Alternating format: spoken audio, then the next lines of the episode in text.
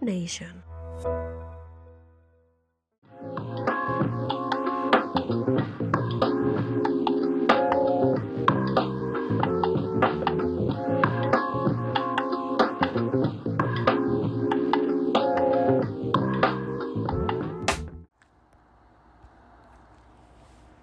Hola, muy buenas a todos. Mi nombre es Etiel Flores y esto es la Mesa del Deporte.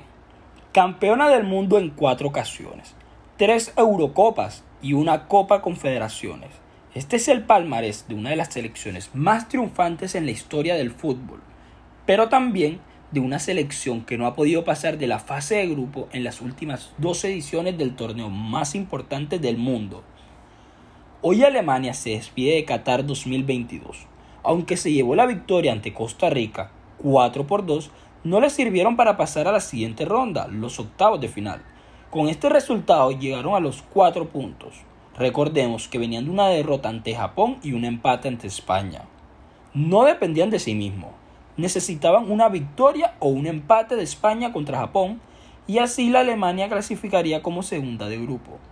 Pero el partido entre españoles y japoneses terminaría en victoria para Japón por lo que los españoles y los alemanes empataron en puntos, pero la diferencia la había hecho España, al tener más 6 en la diferencia de goles, gracias a ese primer partido contra Costa Rica que ganarían 7 por 0, y los alemanes quedarían nada más más 1 en la diferencia de goles, por lo que queda como tercera de grupo, y se despide nuevamente en primera fase. Una sorpresa para todos, porque esperábamos que pasaran como primero, o por lo menos de segundo, pero ni uno ni lo otro. Hansi Flick deberá comenzar desde ahora a mirar cuáles son los cambios que necesita esta selección, porque no creo que acepten otro fracaso más. Desapegarse de las viejas figuras y centrarse en las nuevas generaciones deberá ser la base inicial para este comienzo. Pero esto no fue la única sorpresa del día, o mejor dicho, la decepción del día, pues la selección de Bélgica cayó eliminada no pudo pasar del empate ante Croacia y se va también en primera fase. Se acabó esa generación dorada de la que todos esperábamos grandes cosas, pero al final nunca pudieron llevarse ni un título, ni un mundial, ni una Eurocopa o ni una Nation League.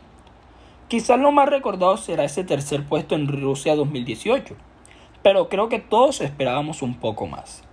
Contaban con jugadores como Courtois, uno de los mejores porteros de la actualidad, de, de Ryan, top 3 en el balón de oro pasado, o un Hazard que ya no es el mismo, pero todos todos esperábamos algo de él. También estaban jugadores como Mertens, Carrasco, Alderweide, Bertongue, Muenoir, Witzel o Lukaku, jugadores que ya sobrepasan los 30 años y no están ni cerca de su prime. Y sin contar el mal ambiente que había en el grupo, una lástima lo de Bélgica, y su mal rejuvenecimiento, dado que no vimos muchas caras nuevas partido a partido. Tendremos que esperar qué sucederá con esta selección. De primeras, el técnico español Robert Martínez anunció en rueda de prensa post partido que este había sido su último partido a cargo de Bélgica.